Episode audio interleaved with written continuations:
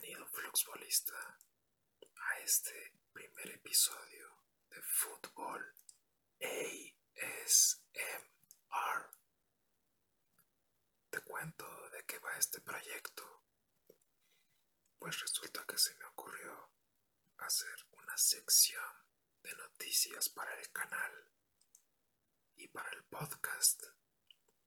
Pero actualmente hay muchos medios ya lo están haciendo.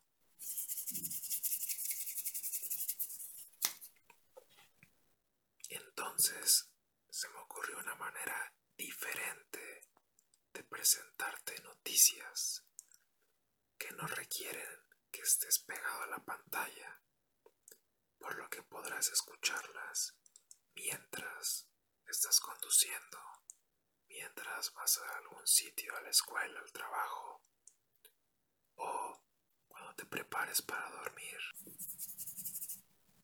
Entonces, la idea es presentarte las novedades de la semana y no solo a nivel de fútbol global o de fútbol nacional, sino hacer una curación de contenido y también darte alguna reflexión, opiniones o cuestiones actuales del mundo del fútbol, del fútbol base, del fútbol formativo, cuestiones de pedagogía, cuestiones de táctica, reflexiones o frases célebres, en fin, lo que se me vaya ocurriendo con tal de entretenerte y de que aprendamos juntos. Este, al ser un primer episodio, el cual no estaba precisamente planeado con las novedades de diciembre de 2019, pues voy a tocar temas de estos meses, octubre, noviembre, diciembre, jugadas, partidos o eventos relevantes. Y bueno, creo que es momento de comenzar.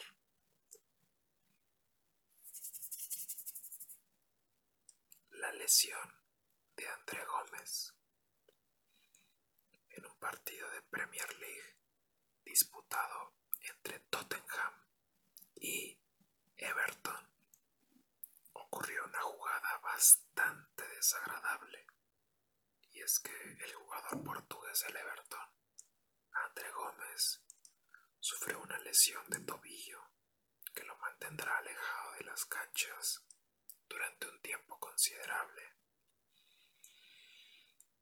La discusión en torno a esta jugada era si había sido una falta agresiva, un hecho violento con intención de dañarlo.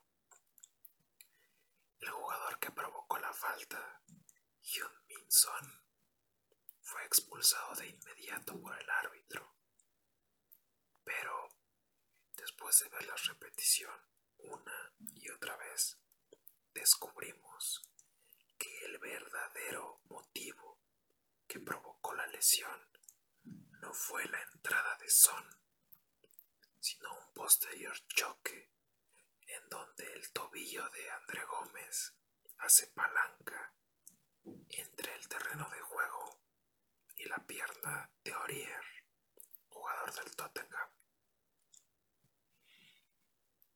¿Cómo es que un jugador puede perjudicar a sin tener la intención de hacer daño? Sabemos que el fútbol es un juego que implica contacto, sí, pero hay diferentes situaciones que van a determinar si una entrada, si una patada, si un empujón tienen una justificación deportiva, es decir, que como consecuencia de la jugada hay un hecho violento, no necesariamente una agresión, sino simplemente un tapón, un jalón, algo que vaya más allá de lo deportivo, pero que no caiga en el terreno de la violencia. Todo Todos conocemos a esos jugadores cuyo ímpetu, cuya fuerza siempre está presente, pero que compiten por el balón, compiten por el espacio. No es su prioridad el perjudicar a un compañero de profesión. Y la situación ocurrida con Son no me da la impresión de que sea un caso violento. Me parece una coincidencia de eventos desafortunados, ya que si él no se hubiera barrido, André Gómez no hubiera caído. Pero después, si André Gómez no hubiera caído cerca de Orier, no se lo hubiera detenido el pie.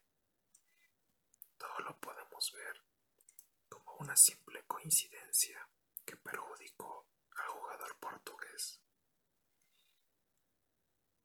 ¿Será este un precedente para después observar las jugadas desde otra perspectiva? ¿O acaso se seguirá juzgando y señalando cualquier falta de acuerdo al resultado de la acción? Yo creo que si esta jugada hubiera concluido con un simple tropezón, nadie estaría hablando de ella y nadie le hubiera prestado tanta atención. Pero aquí entra algún sesgo cognitivo en el cual juzgamos de acuerdo al resultado y como fue una lesión aparatosa y espectacular, pues creemos y magnificamos los hechos ocurridos. Pero bueno, las autoridades son las que deben hacerse cargo y el árbitro del encuentro por supuesto que sancionó la jugada. Siguiente tema. La participación de un recoge pelotas en el gol de Tottenham. Durante la quinta jornada de la UEFA Champions League ocurrió un gol bastante curioso. Y es que la reanudación rápida por parte de un recoge pelotas concluyó en una anotación para el Tottenham, quien enfrentaba al Olympiacos. Tottenham era el local en ese partido y el recoge pelotas de nombre Callum Hines es parte oficial de los agentes externos que tienen autorizado presencia en el campo. El chico es un seguidor del Tottenham y como ya dije es parte oficial de estos agentes externos, lo cual nos llevaría a pensar que hubo una acción arbitraria de su parte para favorecer a los Spurs. Pero después, al cuestionarle sobre lo ocurrido, él declaró que no estaba, porque no era su intención el estar atento a esa jugada en particular, que solo fue una coincidencia. Después, al revisar las grabaciones, pues efectivamente podemos notar como Callum era ajeno a la jugada. Él simplemente dio el balón de manera rápida porque estaba muy cerca del jugador de banda. Nuevamente Orier.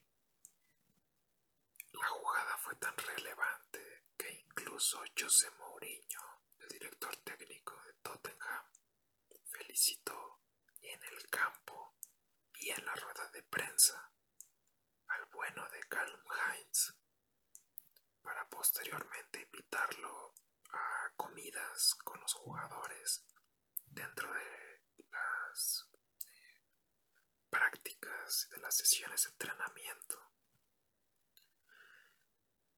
Este tema particular de Calum ya concluyó, pero quedó en la mesa la discusión acerca de si la FIFA debería de regular este tipo de acciones. Lo curioso es que en todo el reglamento, titulado Las leyes del juego 1920, solo hay una mención a los recoge pelotas cuando estos son parte vital en el fútbol moderno. Cualquier futbolista profesional, cualquier partido profesional está ligado a los recoge pelotas, ya que estos son asistentes para facilitar la reanudación del partido. Entonces, si son elementos tan comunes como es que la FIFA no ejerce ninguna reglamentación específica para ellos,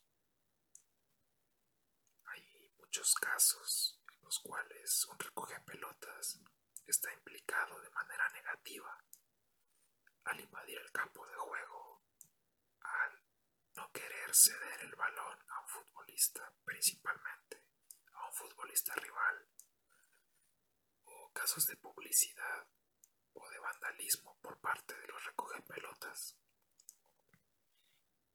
Creo que es momento de modificar el reglamento para que estos cumplan su función tan importante, pero de manera deportiva. Y es que Caleb Hines demostró ser un chico comprometido con su profesión, pero no todos son como él, y hay otros que utilizan ese poder para sus intereses propios. Próximo tema.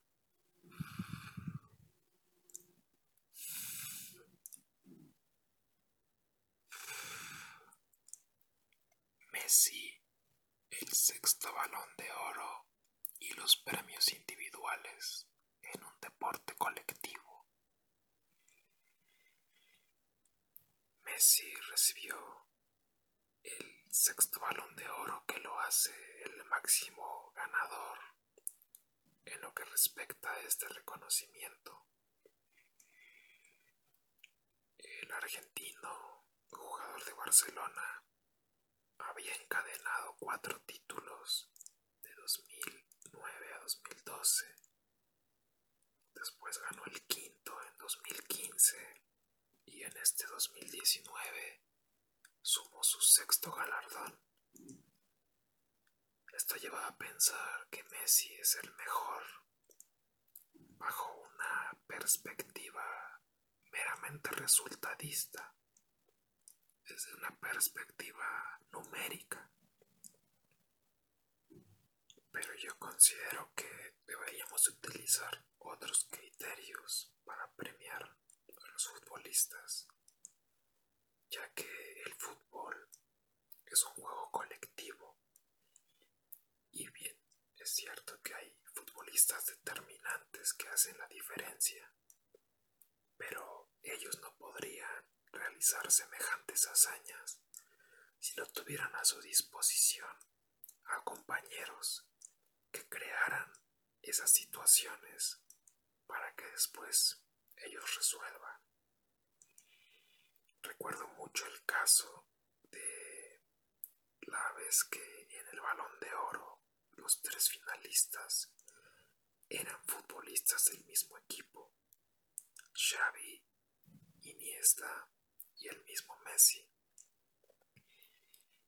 Es sorprendente no solo porque de todo el universo futbolístico tener a tres de un mismo equipo, sino que me pareció absurdo que no importara el ganador, los otros dos compañeros pues iban a tener una sensación extraña, ya que al ser del mismo club tuvieron la misma temporada a nivel de rivales, torneos y triunfos traducidos en trofeos, en títulos. Como uno le iba a poder decir a otro, oye, yo soy mejor que tú. Yo creo que esa no es la visión adecuada.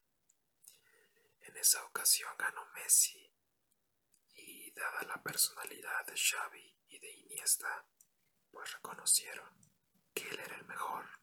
Por supuesto no sabemos si fue una cuestión de humildad o de buen rollo estas declaraciones las hicieron.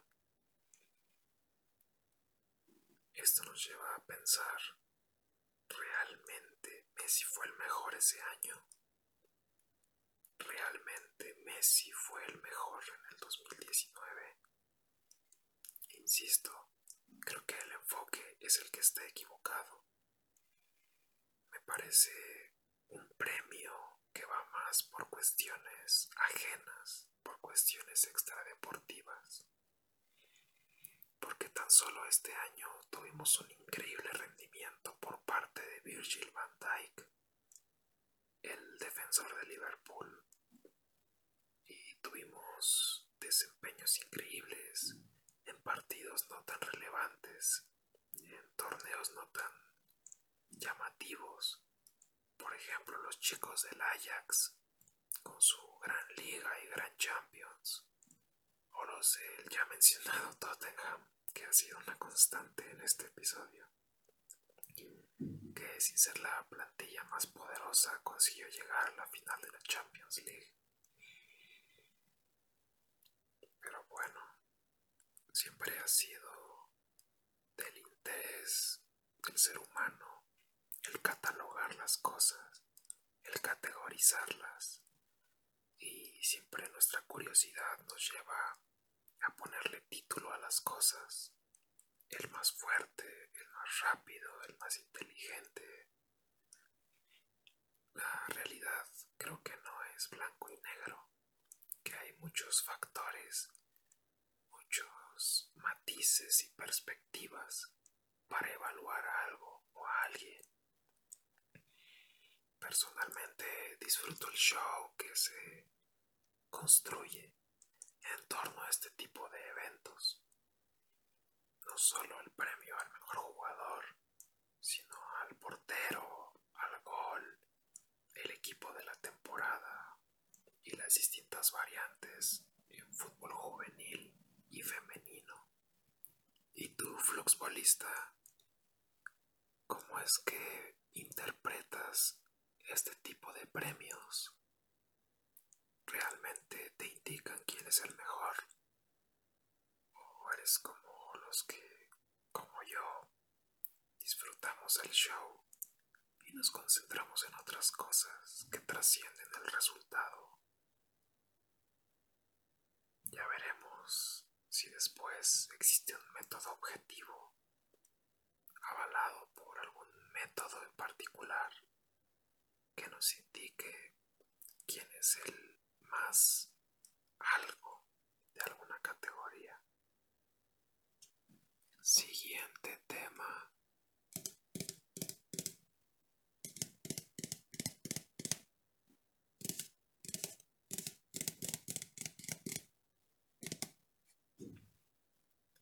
El Mundial de Clubes 2019.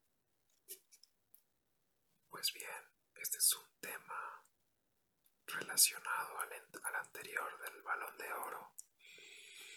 Y es que en la búsqueda por definir al campeón mundial a nivel de clubes, la FIFA organiza este torneo en donde los campeones de cada confederación se enfrentan en un torneo pequeño, en un torneo corto, para demuestre superioridad y se proclame como el campeón de todas las confederaciones, el campeón mundial.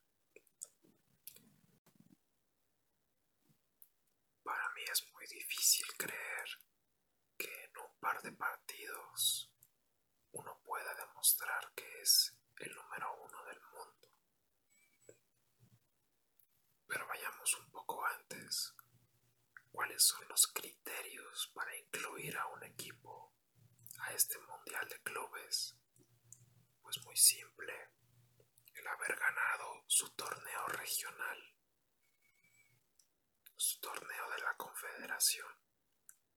Los más populares, pues por supuesto que son la Copa Libertadores y la Champions League.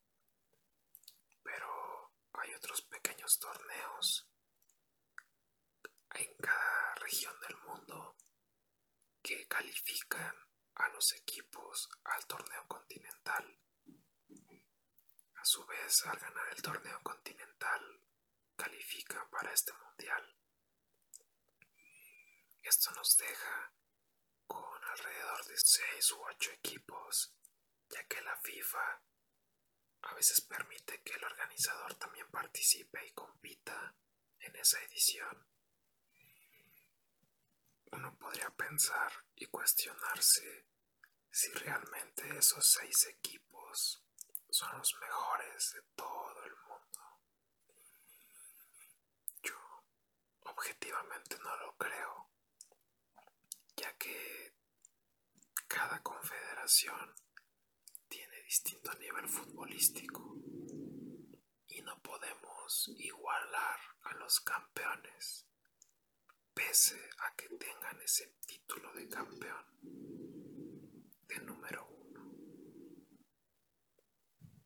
Tan es así que la misma FIFA permite una desigualdad, ya que hay algunos equipos que juegan más partidos que otros, siendo el equipo de Conmebol y el equipo de UEFA los que solo disputan dos encuentros. Podría ser un favoritismo o podría ser un reconocimiento a que estas dos confederaciones tienen a los equipos más competitivos de todo el mundo.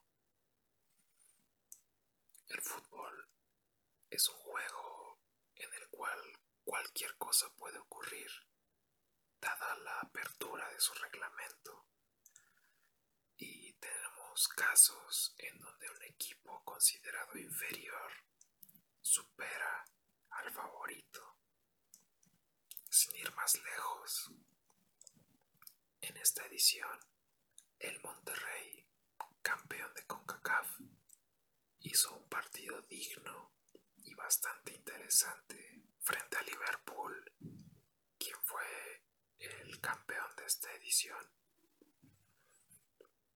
En caso de que Monterrey hubiese ganado y accedido a la final, realmente era mejor equipo que Liverpool. Ya lo comentamos en el apartado del balón de oro y los premios individuales. Pero, insisto, el resultado no es lo más importante, ya que hay cientos, miles de variables para poder evaluar a un jugador y a un equipo. Te comparto un método que me gusta utilizar para plantearme cuál equipo es el ganador o es el que probablemente gane más. Me gusta pensar que si juegan 100 partidos, ¿qué equipo ganaría cuál porcentaje? Por ejemplo, si Monterrey enfrenta a Liverpool 100 veces, yo creo que Monterrey podría ganar 5 de esos partidos, empatar unos 10 y perder el 85%. Claro que esto solo es una opinión y no tengo ningún dato que lo respalde, pero entiendes la idea, ¿no, Fluxbolista?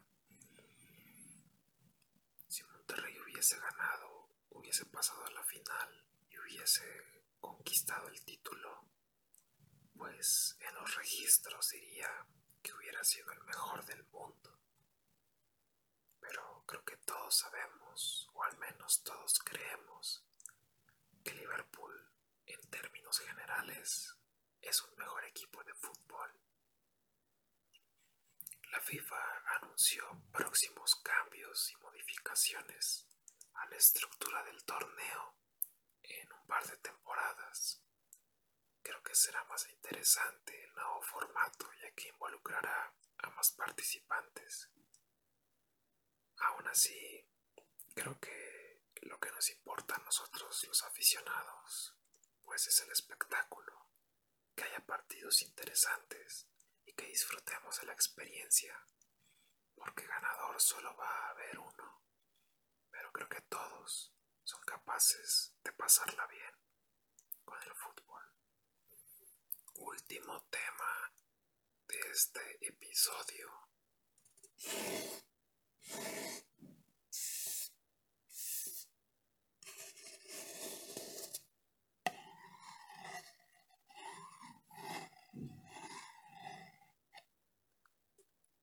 La final de la Liga MX. Bien. El título de la Liga MX se definirá en esta próxima semana a través de dos partidos entre los finalistas, el América y el ya mencionado Monterrey. Aquí se me ocurrió el siguiente planteamiento que afectará más a un equipo profesional. Hacer una pausa competitiva para descansar y para regenerarse o mantenerse en competición de manera constante hasta llegar a ese último partido. Y es que debido al viaje que Monterrey realizó para disputar el Mundial de Clubes, la Liga Mexicana, la Liga MX, hizo una pausa previo al partido final. Desconozco si existe algún protocolo o algún estudio que demuestre cuál es la mejor estrategia, pero seguramente habrá por ahí algún conjunto de estadísticas en los cuales un equipo tenga una mayor tendencia a conseguir la victoria en los casos en los que uno hace pausa competitiva mientras que otro mantiene el ritmo de juego. Otro factor que podemos adicionar son los viajes, ya que Monterrey no solo continuó en competición, sino que realizó vuelos prolongados por las distancias entre México y Qatar, sede del Mundial. ¿Afectarán estos traslados el rendimiento deportivo de los jugadores de Monterrey? ¿Se, acostumbrarán al horario, a las condiciones ambientales? ¿Y qué me dices del América? ¿Podrá obtener ese tono competitivo para estos dos partidos? ¿O el periodo vacacional y la pausa realizada les afectarán? Pues no quedará más que descubrirlo en esta final de la Liga MX a disputarse el próximo jueves y domingo. Con esto concluimos el episodio número uno de Fútbol Noticias ASMR. Dime, ¿te gustó? ¿Qué tal fue este experimento? ¿Crees que debería repetirlo? Pues ya veremos qué tal es recibido, pero yo te comparto que la pasé muy bien con todo esto. Para la próxima, me comprometo a traerte no solo noticias, sino novedades en redes sociales y en estudios que nos ayuden a ser mejores futbolistas, mejores directores técnicos y mejores deportistas como globalidad. Ha sido un placer traerte esta información y ya continuaremos las reflexiones, opiniones y discusiones en un próximo episodio. Pásala genial, diviértete mucho en tus partidos y siempre te deseo salud, diversión y éxito fluxbolista.